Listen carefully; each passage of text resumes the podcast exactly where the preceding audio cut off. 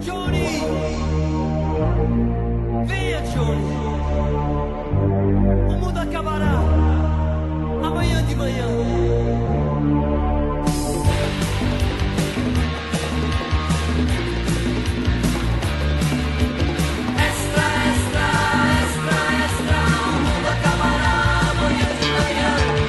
Está no ar o Fora do Éden, porque depois da queda a vida vira notícia. Uma produção do Bibotalk. A arca vem, partindo do Lago Nyassa, descendo pelo rio Shiri e Zambeze, passando pelo canal entre Moçambique e Madagascar de macacos dançarinos, atravessando o Cabo da Boa Esperança e chegando no Brasil e aportando no seu fone de ouvido. Esse venerável ouvinte é o Fora do Éden, o podcast de notícias do site bibotalk.com. E nessa edição, nós trazemos para você um diário de viagem. Se você ouviu ao Fora do Éden grandes temas sobre a igreja em Portugal, e se você não ouviu, recomendo que vale dar uma olhada, você deve se lembrar que, eu comentei ali no final, naqueles áudios que sempre vinham ao fim, que no começo de julho eu estaria visitando a África, os países da África do Sul, Moçambique e Malawi, e fazendo alguns áudios comentando sobre essa viagem. Pois bem, nesse programa de hoje, que como você pode perceber está dividido em dois áudios, eu trago para vocês um compilado de tudo que a gente pôde publicar, de tudo que foi lançado ao ar sobre essa viagem lá da África. É uma ideia de poder trazer você junto comigo para é, essa viagem e pode ficar tranquilo, não vai ser aquela coisa ego trip de ficar falando o que, que eu comi no café da manhã, ah, onde é que eu dormi, que lugares que eu visitei. A ideia é aproveitar que tem um jornalista maluco indo para lá para poder ajudar você a entender melhor esses países, conhecer sobre como é a igreja de lá e ter algumas reflexões sobre como Deus pode ser grande salvando pessoas tão diferentes. Por isso, tem dois áudios que estão sendo lançados. Esse primeiro aqui, que você está ouvindo, vai falar sobre o trecho da viagem da África do Sul até Moçambique. O segundo áudio fala da viagem de Moçambique ao Malawi, o tempo no Malawi e o retorno aqui para casa. Eu realmente espero que você curta esses áudios. Se você não ouviu, você aqui vai poder ouvir. Se você ouviu, tem aqui alguns áudios de fundo que são diferentes, que não foram lançados, então eles podem ajudar a passar um cenário sonoro melhor da viagem e servir para ajudar você a conhecer melhor os irmãos de lá. Mas então é isso, espero que goste desses programas e no começo de agosto voltamos com Fora do Éden Normal. Eu vou falar que tem algumas notícias grandes acontecendo por aí, né? Abraços e até daqui a 15 dias.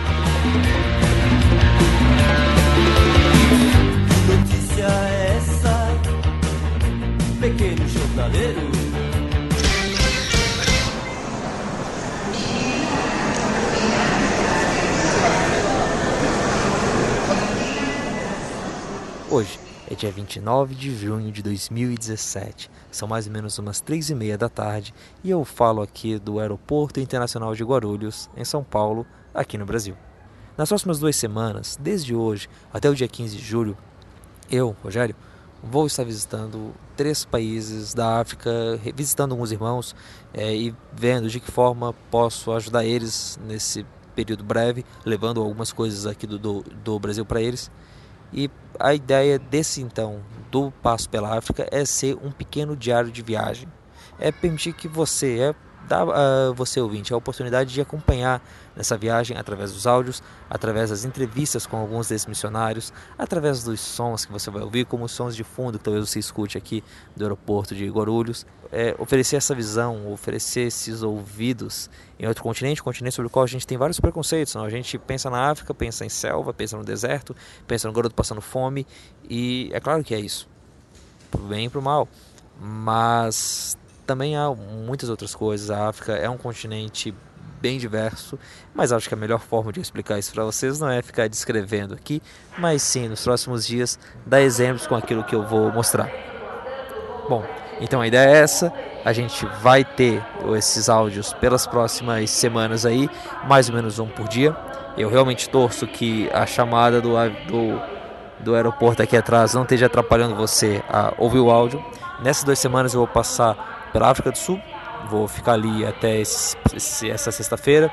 No sábado sigo para Moçambique, onde devo ficar uma semana, e depois vou ter mais uma semana lá no Malawi com o Kleber e família hospedado provavelmente lá na base da Jocum em Blantyre. no Malau. Também peço que você ore por mim nessa viagem, ore conforme a gente for passando os dias, vou poder dar alguns motivos de oração mais específicos, é, o nome dos missionários pelos quais você pode estar orando também, mas a oração é uma coisa necessária. Né? Não é uma viagem, a obra que a gente faz o Senhor não é o que a gente faz por nós mesmos, não é o que a gente faz para próprio com a própria força, mas é o que a gente depende de Deus e creio que uma parte dessa dependência de Deus é, é respondida e é dada na, no, nas orações das, dos irmãos por nós. Então, ore por esse tempo, conte com as suas orações mesmo.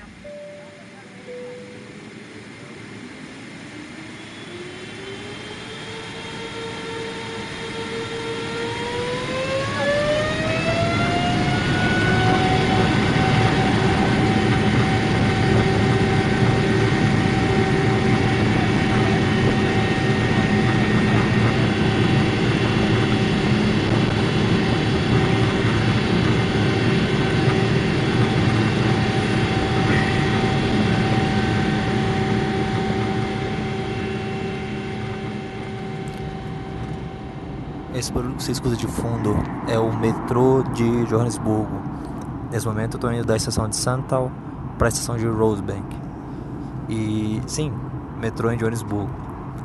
Eu acabei de dar uma passada ali na rua, uh, olhando um pouco uh, a cidade e a região aqui perto do, da estação de metrô e como como Johannesburgo é, não lembra algumas coisas que a gente pensa sobre a África. Como vocês vão ver depois, a própria Praça Mandela já revela um pouco isso. Mas o andar pela rua, sabe, o, o metrô funcionando, uh, limpo e organizado, eles são muito diferentes, por exemplo, daquilo que você encontra em Maputo, a capital de Moçambique, que é uma cidade que tem um tom de decadência, que tem um tom de, de abandono. Joanesburgo não, parece uma cidade crescendo. Né? Andar pela rua, ver os carros uh, de marcas famosas, é, ver as, as ruas largas, é, o metrô moderno, os prédios, os, os prédios com uma arquitetura moderna e, e outros prédios sendo construídos, dão essa impressão de que, poxa, é, realmente isso aqui está crescendo. E Joanesburgo, é, embora não seja a capital da África, mas é uma, uma, cidade bem importante aqui. Foi aqui, é que, por exemplo, que fica o Soccer City, o estádio que foi, que teve tinha esse nome na época da, da Copa, que recebeu a abertura e a finalização. Então é uma cidade que tem se aberto. Acho que o trem está chegando na próxima estação. Se vocês seguem com o próximo áudio. São 11h24 da manhã do dia 30 de julho, horário local, né? Esse barulho é o barulho da água que sai do chão aqui numa fonte que fica na Mandela Square, no bairro de Sandton, aqui em Joanesburgo. Essa Mandela Square, bom, tem esse nome por causa do Mandela, é claro. E ele é lembrado na praça através de uma estátua de bronze bem grande, deve ter 6 metros, talvez, 8 metros, que fica aqui num dos cantos da praça, na frente de alguns prédios é uma arquitetura diferente, ela não é. Talvez seja uma arquitetura mais europeia, mas ela parece bem geométrica, bem quadrada, e as fachadas são num bege claro, e que lembra o deserto. Eu não sei se era essa a intenção, e eu tenho certeza que alguém com mais experiência arquitetônica ia fazer um comentário melhor. Mas é isso que eu consigo descrever aqui. E o que é interessante dessas. Imagina, são, são, são vários buracos no chão, da onde a água sai até mais ou menos um metro de altura, um metro e vinte. Se ela fosse um pouco mais alto, ela ia ser mais alta do que eu. E depois a água vai escorrendo para baixo, provavelmente para ser reaproveitada. O que é curioso, quando você pensa na África, você pensa num solo seco. E você chega na praça e você tem uma, um chão aqui que está sempre molhado. Joanesburgo e África do Sul, em algumas coisas relembram essa, esse outro tipo de África, né? Essa África que a gente não espera. Essa África que tem água para gastar, essa África que tem prédios, mas até que ponto ela é aproveitada por todos e até que ponto a gente enxerga isso nos outros lugares.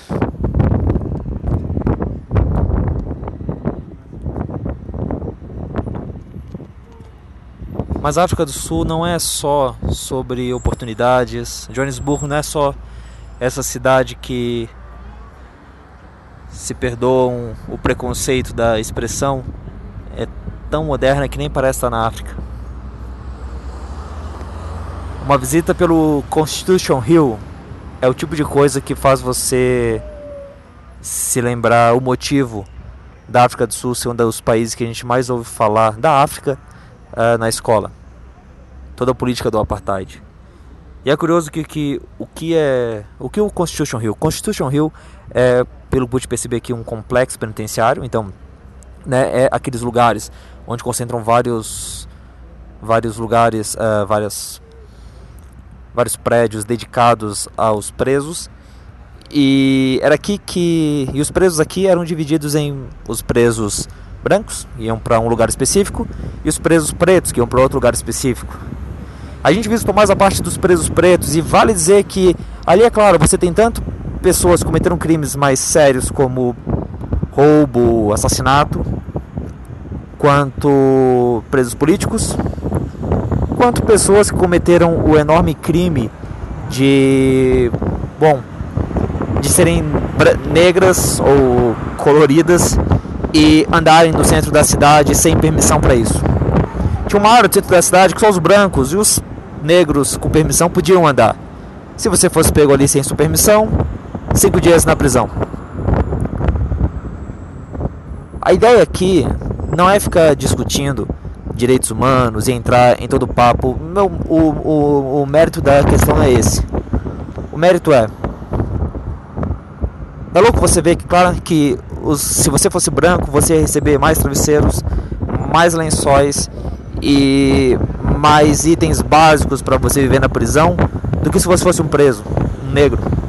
E se você fosse um negro, você não é só receber menos, como ia ter parte do que você tem confiscado pelos líderes das gangues. Você ia estar tá mais. É, você ter uma latrina que consiste em alguns buracos, um do lado do outro, com o indicativo para onde você colocar o pé e fazer suas necessidades. Ah, por que esses direitos de, diferentes? Ah, eu acho que é a pergunta que uma visita como essa nos deixa e é a lembrança de que, por mais que Joanesburgo seja realmente essa cidade, a África do Sul seja esse país que cresce e parece que tem aprendido a se reerguer do passado e de tudo que sofreu, ainda assim foi um país que cujos cidadãos sofreram muito e penaram muito e é dessa posição que eles estão se erguendo.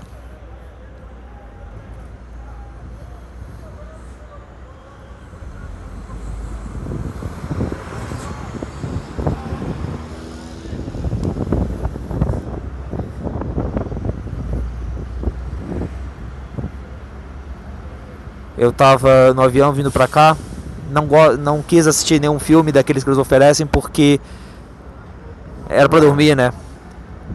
Prefiro deitar dormir no avião pra ficar mais acordado aqui do que ficar perdendo tempo lá e chegar aqui e acabar dormindo. Mas o pessoal ao redor tava vendo filme, então de vez em quando eu acabava assistindo algumas coisas. Esse barulho de fundo agora, aliás, a gente parou num semáforo, tô aqui no, no ônibus e aqui do lado tem algum lugar com música alta. Esse barulho também é um ônibus que está passando aqui do lado. Mas bom, como falava, perto de mim vinha alguém assistindo Silêncio, aquele filme que saiu esse ano sobre os missionários católicos em, no Japão.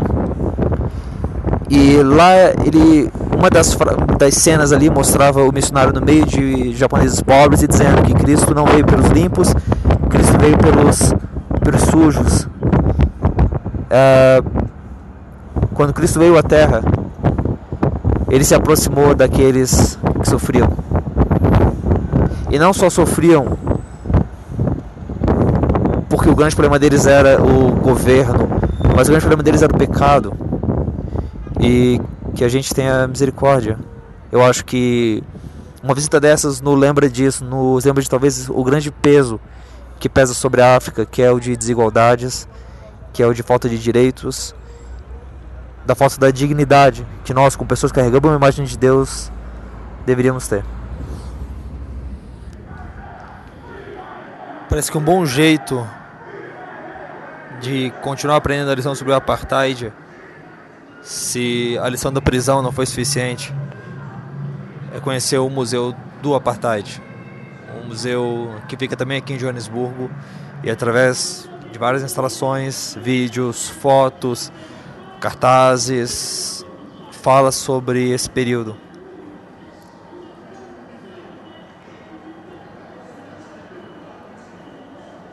Como cristão, tem algumas coisas que me chamam a atenção no que eu li aqui nessa visita rápida, para não perder o ônibus. Uma delas é uma frase que foi dita por, algum africano na, na época que, quando os europeus chegaram, eles tinham a Bíblia, nós tínhamos a terra, e agora os, os africanos tinham a Bíblia e os europeus tinham a terra. Como é que foi com alguns de nós levando a Bíblia? Não lemos ela. Como é que a gente evangelizou os outros sem evangelizar nós mesmos, sem permitir que a mensagem do Evangelho gerasse fruto em nós? A outra frase era que presos políticos eram colocados em solitárias. A solitária devia ser. Eu não sei medir muito bem as coisas com os olhos, mas eu imagino que seja uma sala de uns 3 metros por um e meio, talvez. E a luz ficava ligada o tempo todo presos políticos eram colocados lá dentro e ficavam boa parte do dia trancados para evitar que eles para bom para acabar com a moral deles para evitar que eles contaminassem outros presos com suas ideias e o que acontecia também era que a luz ficava ligada o tempo todo para eles não terem noção do tempo e isso acaba acabando com a, com a orientação deles acontece que além disso o que eles tinham em mãos era uma Bíblia eles eram presos na solitária com a Bíblia.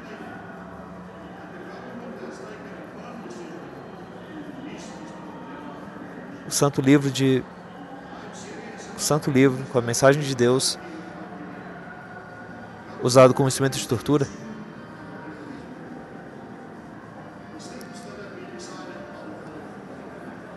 Ouvir sobre o apartheid na terra do apartheid deixa um gosto ruim na boca. E lembra a gente que dos males da África, a fome e a miséria naturais uh, não são os únicos deles, há outras coisas terríveis e que Deus nos livre de que o nosso evangelho, de que a nossa pregação, de que o nosso contato com os outros os escravize ao invés de, de os libertar, ou melhor, os faça escravos do Deus Santo, assim como nós os somos. E que eles se deem e se dediquem pelos outros, assim como nós os faremos por eles, livres e escravos, e não igualmente, e não essa escravidão para o nosso benefício.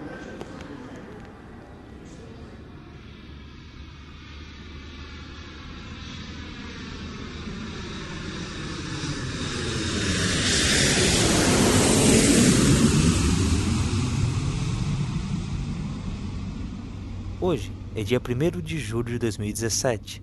Agora são mais ou menos 8 horas da noite e eu estou em Quelimane, na província da Zambésia, em Moçambique. No último áudio que vocês ouviram, eu ainda estava em Joanesburgo, uma cidade importante da África do Sul. E de Joanesburgo a Quelimane, a gente faz escala em Maputo.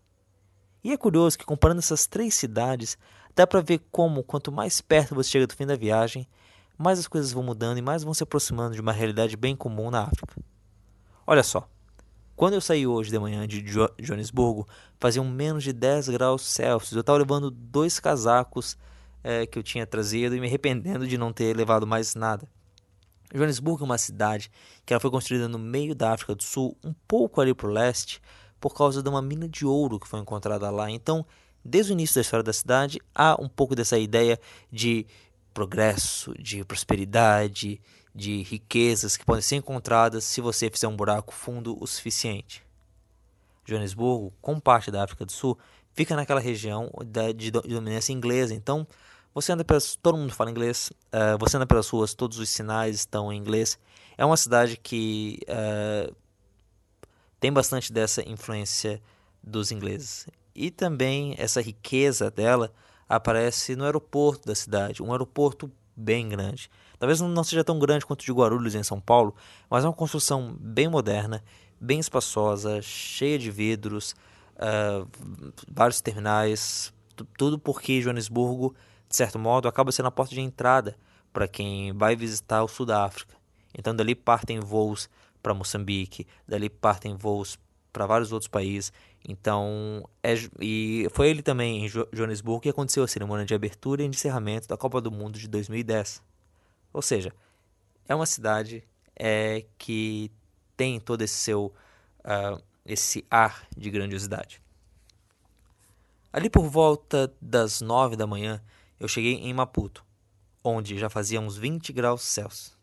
Maputo é a capital de Moçambique, é um porto bem importante aqui no país e é a capital desse país que antes era uma colônia portuguesa. O aeroporto da cidade ele já não é tão grande quanto o de Joanesburgo, é um aeroporto mais modesto e recente também. Ele foi construído em 2012 pelos chineses. Num financiamento, o governo chinês em parte cedeu a Moçambique e em outra parte cobrou é, pelo direito de explorar comercialmente o aeroporto ali.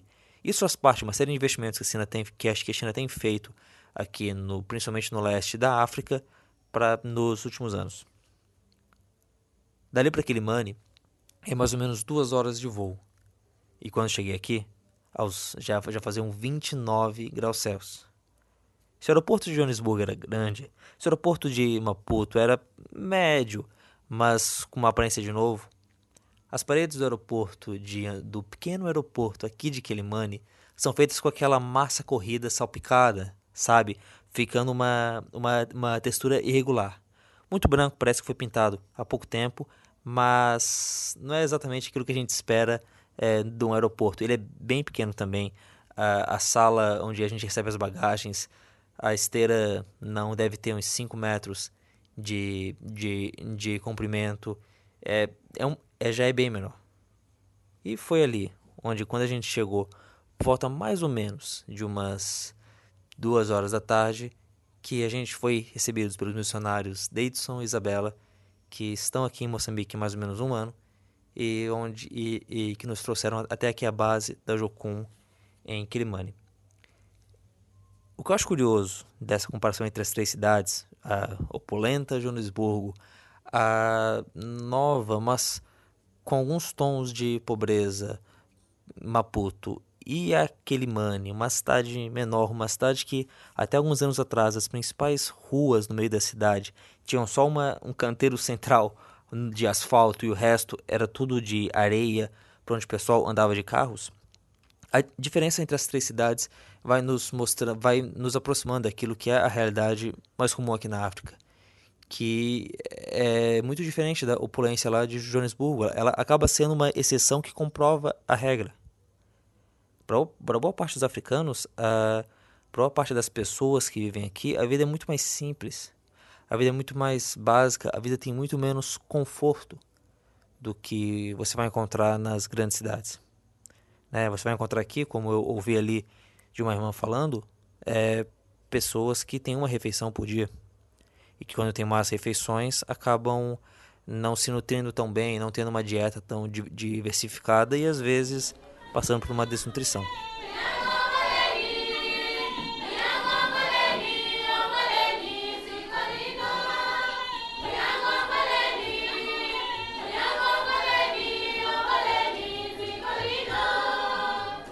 Hoje é dia 2 de julho de 2017 e eu estou em Quelimane, na base da Inhasunge, em na Zambésia, aqui em Moçambique, na África. Quando você pensa num culto africano, é muito fácil vir à sua mente todo mundo animado, todo mundo feliz, dançando, e realmente tem muito disso. Eu acho que uma coisa muito incrível de você ir a um culto em outra língua, seja ela qual for, e quando você está na África você tem contato com línguas muito diferentes das suas, é você pensar que como aquelas palavras que você não entende estão sendo entendidas por Deus. Quer dizer, no tempo de Israel, era muito fácil cada povo pensar que Deus era o Deus do seu povo, era o Deus da sua, do seu lugar, o Deus da sua terra. E se você fosse para outra terra, você estaria fora do alcance daquele Deus. E Deus vai demonstrando que ele não é assim quando, por exemplo, Jonas foge da presença de Deus e Deus vai lá no meio do mar e pega ele. Ou quando Ezequiel vê Deus vindo até a Babilônia, para onde os judeus estavam, para onde o povo de Israel, o remanescente, estava. Deus indo ao encontro do seu povo. E a gente tem isso em Jesus, a gente tem isso na igreja, no Pentecoste, a igreja se espalhando pela terra. Mas perceba, hoje, Deus está sendo louvado em línguas que você não conhece, em línguas que a gente não conhece. Eu estava lá no meio daqueles africanos, eles cantando algumas músicas, a gente tentando imitar, às vezes eles cantavam alguma parte em português, mas Deus entende aquilo. Deus é grande. Deus não está preocupado apenas em salvar pessoas parecidas com a gente, pessoas que falam nossa língua. Ele está preocupado em salvar o mundo. Ele está preocupado em salvar pessoas cuja língua a gente não conhece. Pessoas de uma, de uma cultura completamente diferente, que cantam de forma diferente, que fazem o culto de forma diferente. Eu não sei você, mas isso me faz me sentir ainda menor. Me faz me sentir pequeno diante da grandiosidade desse Deus. Deus é grande, Deus é santo, Deus é poderoso. E o tema do culto hoje, quem pregou foi um pastor brasileiro, o Tony, pastor lá de Jundiaí. Ele estava no voo que veio de Maputo para cá, é, para Quilimane, e ele pregou sobre família, sobre a importância da família, de como Deus age em famílias e é precioso você pensar que assim como essas pessoas de outras línguas é, também são igreja, né? Elas também são alcançadas por Deus, elas fazem parte da mesma família que nós. Que família diversa a gente não tem, né? Quantas como a gente, como é interessante poder olhar para uma pessoa dessas e não só dizer, OK, você também foi salvo pelo mesmo Deus, mas olhar para ela e dizer, você é meu irmão. E celebrar ceia lá. Hoje teve ceia lá, ceia com é, um suco de saquinho, eu acho, e bolacha, mas é o que eles têm quando não é tão fácil você achar pão e vinho. É, mas participar da ceia e poder celebrar o corpo de Cristo partido e o corpo de Cristo reunido ali com irmãos diferentes. É Deus é grande. Deus é grande. Por fim, para fechar. De vez em quando a gente comenta, ali no grupo do Telegram se comenta bastante, mas já teve alguns podcasts sobre isso, sobre o ecumenismo. E acho que às vezes as pessoas pensam muito no ecumenismo, eu penso muito no, no ecumenismo, ah, vou me aproximar dos católicos, vou me aproximar uh, de outras linhas do cristianismo. Mas existe esse ecumenismo, existe essa celebração da união, que é a gente se aproximar de pessoas diferentes e é isso, tá? Que na África é, é um outro tipo de ecumenismo, é um outro tipo de união. É você ter comunhão com pessoas que são bem diferentes de você e, e são irmãos, foram alcançados pelo mesmo Deus, salvos pelo mesmo sangue, alegres na mesma graça.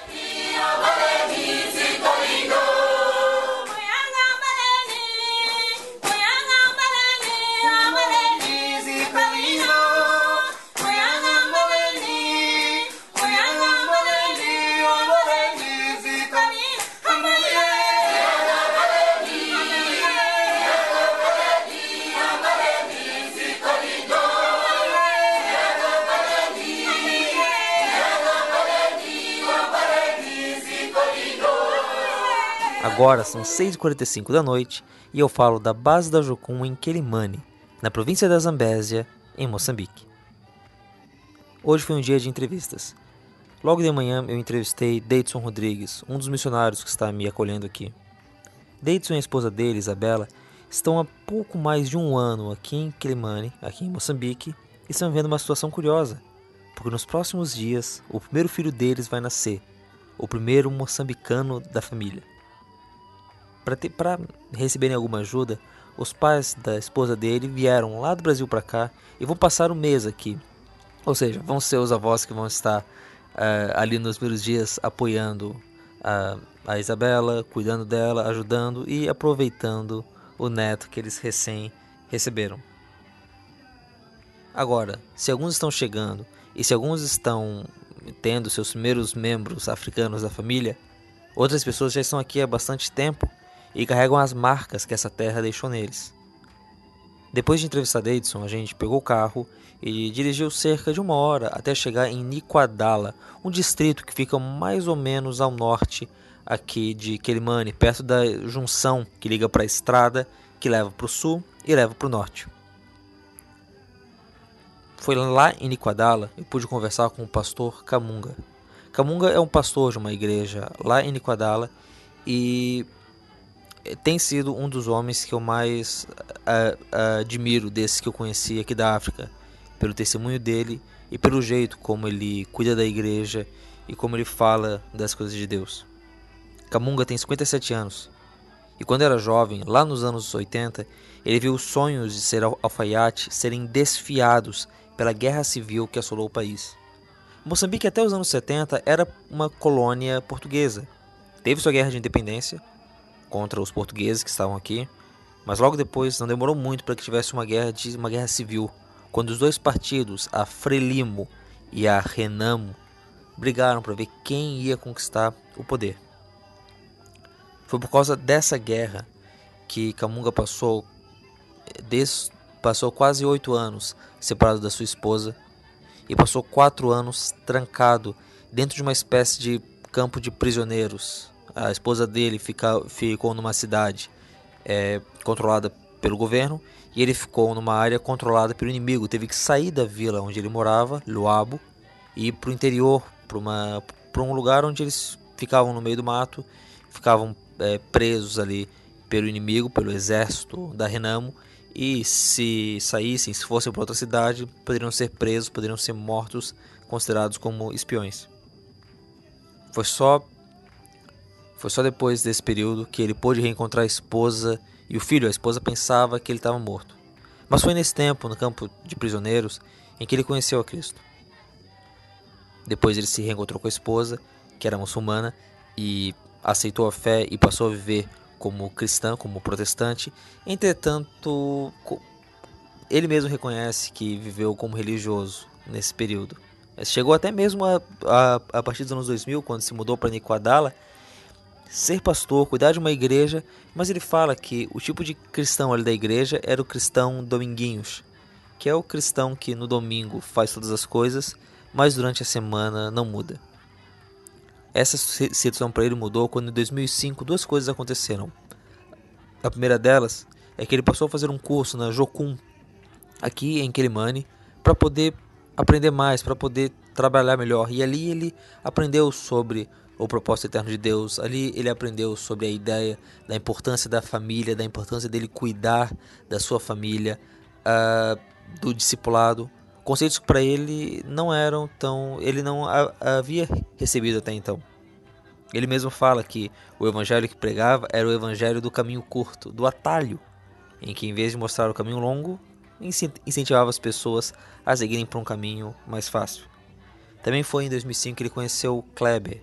Kleber é o irmão que eu vou visitar a partir dessa sexta-feira, quando fizer a viagem daqui de Kilimani até o Malawi. E Kleber foi um irmão que passou bons anos aqui, quase 10 anos aqui em Kilimani, cuidando dos, da igreja aqui, ajudando os, os pastores a terem uma base bíblica mais forte e a caminharem em união, a praticarem o discipulado, a terem um tempo durante a semana com as pessoas para ajudarem elas a crescer na fé.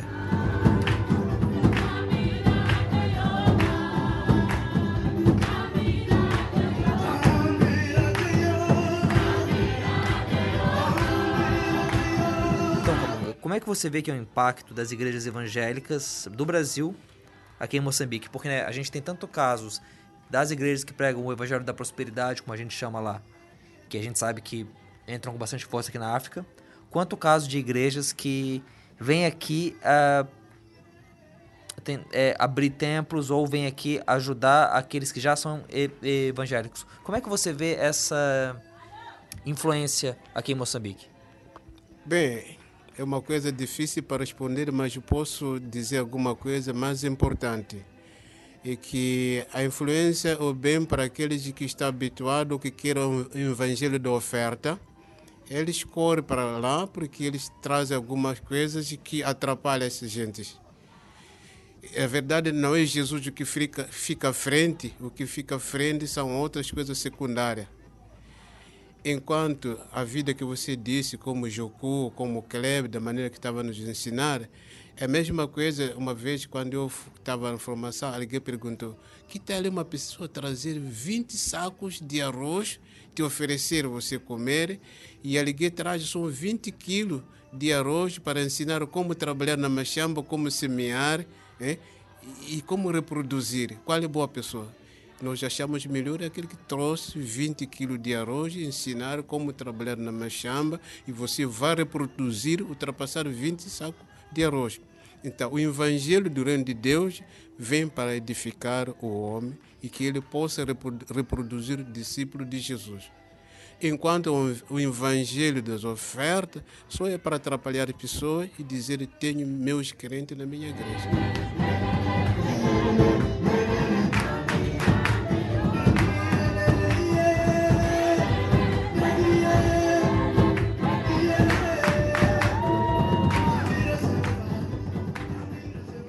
Hoje é dia 6 de julho de 2017 e eu falo da base da Jocum em Quelimane, na província da Zambésia, em Moçambique. No áudio que eu mandei para vocês no sábado, eu falei das três cidades que eu passei para chegar aqui em Quelimane: Joanesburgo, Maputo e Quelimane, por fim. E que cada uma delas, tanto na cidade, quanto na temperatura, quanto no aeroporto, parecia ser mais um passo em direção à África que a maioria dos africanos acaba vivendo. Pois bem, nesses últimos dias, Yansunj pode-se dizer que é um passo além nessa escala. Yansunj é uma cidade que, aliás, Yansunj é um distrito que fica na foz do rio Bons Sinais. Existe o rio Zambeze, o rio que dá nome para vários países como Zimbábue, Zâmbia, e também é o rio que dá o nome para a província da Zambésia, aqui em Moçambique. E um dos afluentes desse rio é o Bons Sinais. E na foz desse rio fica a ilha de Ansunj. Porque ela fica na foz do rio, porque ela fica separada do continente, não há uma ponte que liga ela ao continente, é uma ilha que tem bastantes dificuldades. Poucos lugares na ilha tem luz. É, boa parte né, não há uma boa um bom acesso, uma boa logística ali. A estrada principal era para ser toda pavimentada, mas não deve ter nem um quilômetro assim e o resto dela, que são alguns bons quilômetros, é de, de chão batido e na verdade um chão bem acidentado que atrapalha bastante. Hoje, quando a gente estava vindo para a cidade, tinha um caminhão travado ali numa das, das valas e um trator tendo que puxar. Boa parte da população da ilha é desempregada, não há emprego formal por lá, e o que faz com que eles ou plantem arroz nas suas, nas suas hortas, também conhecidas como machambas aqui, plantem o arroz, o tomate, a batata, o, o milho, quanto façam pequenos bicos, como fazer um táxi de moto entre o pessoal que passa da balsa é, e vai para as comunidades, é, vender peixe na cidade, trabalhar de táxi de bicicleta na cidade. Essa é a realidade que eles têm para conseguir os poucos meticais que vão ter para comprar o caril ou aquilo, a carne que vai no almoço e na janta que eles têm. Mas além dessas, dessas dificuldades, uma das que mais chama atenção aqui em Ansunj é a falta de água. Simplesmente não há acesso na ilha à água tratada, a canos de água ou algo assim. Toda a água que eles têm é água que vem de poços. E em muitos casos de poços abertos a céu aberto. De poços abertos com 2 metros de profundidade de uma água que se você olha de cima é marrom e se você pega ela é meio marrom também e que eles usam para beber, usam para tomar água, usam para uh, para cozinhar, para se banhar. Para tentar resolver um pouco desse problema que atinge os 130 mil habitantes de Inhaçuns, a Igreja Brasileira, através do projeto Não a Nós, tem feito um trabalho de postos aqui na ilha já há alguns bons anos. Eu acho que já vão para mais de oito anos, ou seis anos, isso. Já foram. Mas e a ideia não é simplesmente a gente vir e fazer poços. É, até era uma estratégia no começo, mas desde 2013 a estratégia que tem sido feita é a de vir e ensinar os habitantes daqui uma técnica de fabricação de poços mais fácil. Já foi feita uma viagem dessa em 2013 e outra em 2015 para reforçar a técnica com Felizardo. Felizardo é um nome, é um nome curioso de um, do, de um dos homens que aprendeu em 2013 e que seguiu na técnica. Ele vem sendo custeado pelo projeto aqui na, em Moçambique, aqui em Yansunj, ele é natural de Yansunj, para poder uh, tá usando essa técnica, tá conhecendo o solo, tá vendo quais os materiais que ele pode usar para fazer os poços e para fazer alguns poços. Nessa toada toda, Felizardo já fez 26 poços aqui na cidade. E a ideia que a gente tem, e bom, e para tentar agora, já que Felizardo sabe fazer, o próximo passo que, que aconteceu nesses últimos três dias foi Felizardo passar um curso de poços para alguns homens aqui da cidade. No total, dos que participaram dos três dias, foram mais ou menos uns nove, oito homens. Eles viram ali com Felizardo é, a, a teoria do poço, ou seja, que há água lá embaixo, e que há, uma técnica desenvolvida por Terry Waller, um missionário americano, que permite que esses poços sejam feitos de forma mais fácil e como a bomba funciona tal. E eles, eles também aprenderam a fazer a broca, que é a, a parte de baixo do, do sistema de perfuração que é usado. E hoje fizeram uma perfuração ali, conseguiram perfurar alguns metros e ter uma ideia de que realmente funciona. Qual que é a ideia desse projeto, escapando dos detalhes técnicos que talvez não lhe interesse tanto? A ideia é, a gente realmente acredita que, ok, a gente pode encher uma mala, né, os 32 quilos de, de que a viagem internacional permite de água, chegar aqui e distribuir essa água entre as pessoas. Eu acho que daria boas fotos no Facebook. Mas assim que as garrafinhas de água terminassem, não, eles não teriam mais água, eles não teriam mais o que, uh, o que beber. Iam depender de uma outra equipe missionária que viesse para cá trazendo isso. Uma outra estratégia talvez que a gente poderia usar seria de fazer poços, mas ainda assim, depende que a igreja brasileira veja a necessidade, leve o dinheiro, leve a equipe, e os poços feitos às vezes são muito caros, então acaba dificultando esse trabalho. O que a gente acredita que é o, o, o bom jeito de fazer isso, a gente faz isso baseado no trabalho do Terry Waller, na experiência que ele teve, ele trabalha na organização Água para Todos, Water for All, é a de capacitar os homens da, do lugar a fazerem seus, seus próprios poços, a dominarem a técnica e a, a verem os poços como algo que faz parte deles. Veja, aqui em Assunja, até por causa das dificuldades de logística, é muito fácil ver pessoas andando de moto e de bicicleta. E por causa disso, é muito fácil que as pessoas façam pequenos concertos sozinhas.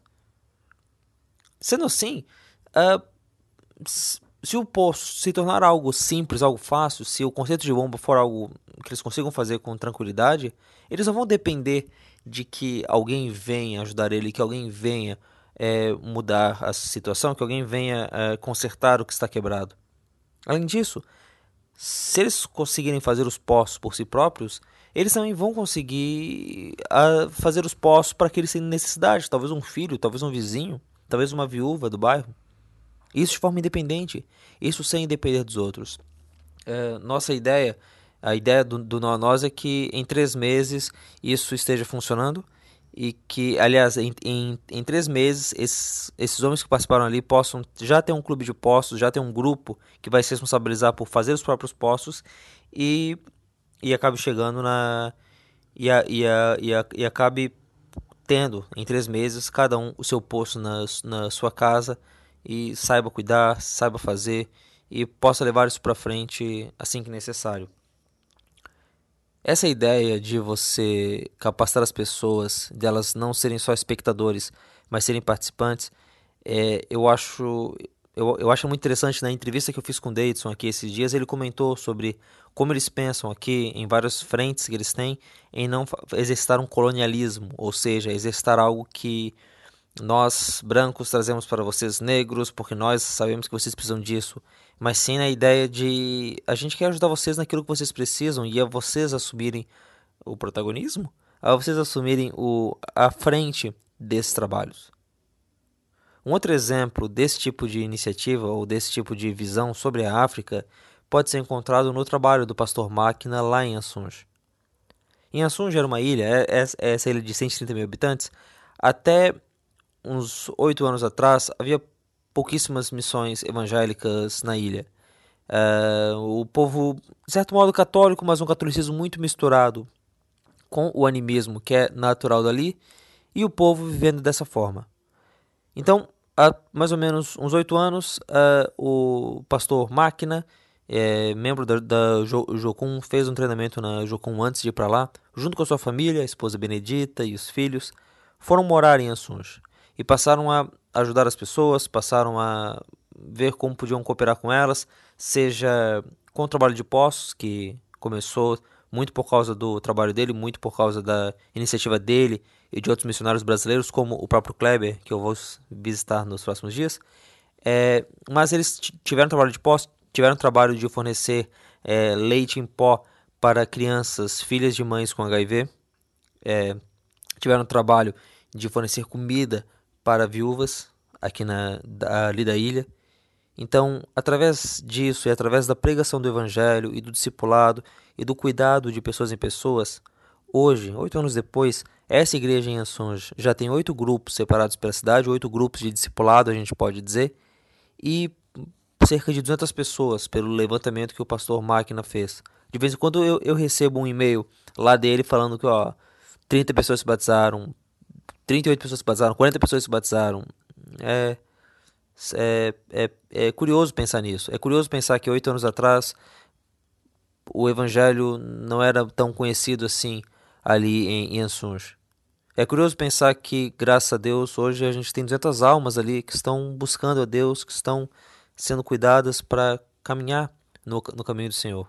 E dessas 200 pessoas, tem uma delas, Kenneth, que é um irmão natural de Ansunge, que está querendo ser missionário. Já está, ah, já está para fazer a ETED da, da Jocum e talvez daqui a uns meses, daqui a poucos anos, possa pregar o evangelho em outros lugares. Eu acho isso muito interessante, a ideia de que Deus tem filhos em outros países, Deus tem filhos tão diferentes de nós, de certa forma. Eu comentei um pouco disso lá no domingo, mas é curioso você ver. A gente põe Deus numa caixinha às vezes, a gente acha que Deus é tão parecido com a gente, é tão ocidental. E como o C.S. Lewis fala, Deus nunca se faz de filósofo diante de uma lavadeira. Mas eu acho que Deus se faz de filósofo diante de um filósofo e fala de um jeito que uma lavadeira entenda diante de uma lavadeira. Então, Deus é grande. Deus não. Deus é, fala com as pessoas, Deus consegue falar com grupos tão diferentes e consegue achar filhos e ser louvados por línguas tão diferentes. Eu acho que isso é uma das coisas que uma viagem como essa à África acaba. E outras viagens que a gente pode fazer, até mesmo dentro do Brasil, às vezes visitar o Nordeste ou visitar o Sul do Brasil, ver como pessoas tão diferentes adoram o mesmo Deus e como a gente pode se juntar com eles na celebração da ceia e louvar ao Deus que nos salvou, ao Deus que nos ama, ao imenso Deus que cuida de cada um de nós. Bom, amanhã eu acordo bem cedo para seguir para o Malau e vou acordar às 4 horas da manhã daqui, ou seja, às 23 horas da noite aí da sexta-feira.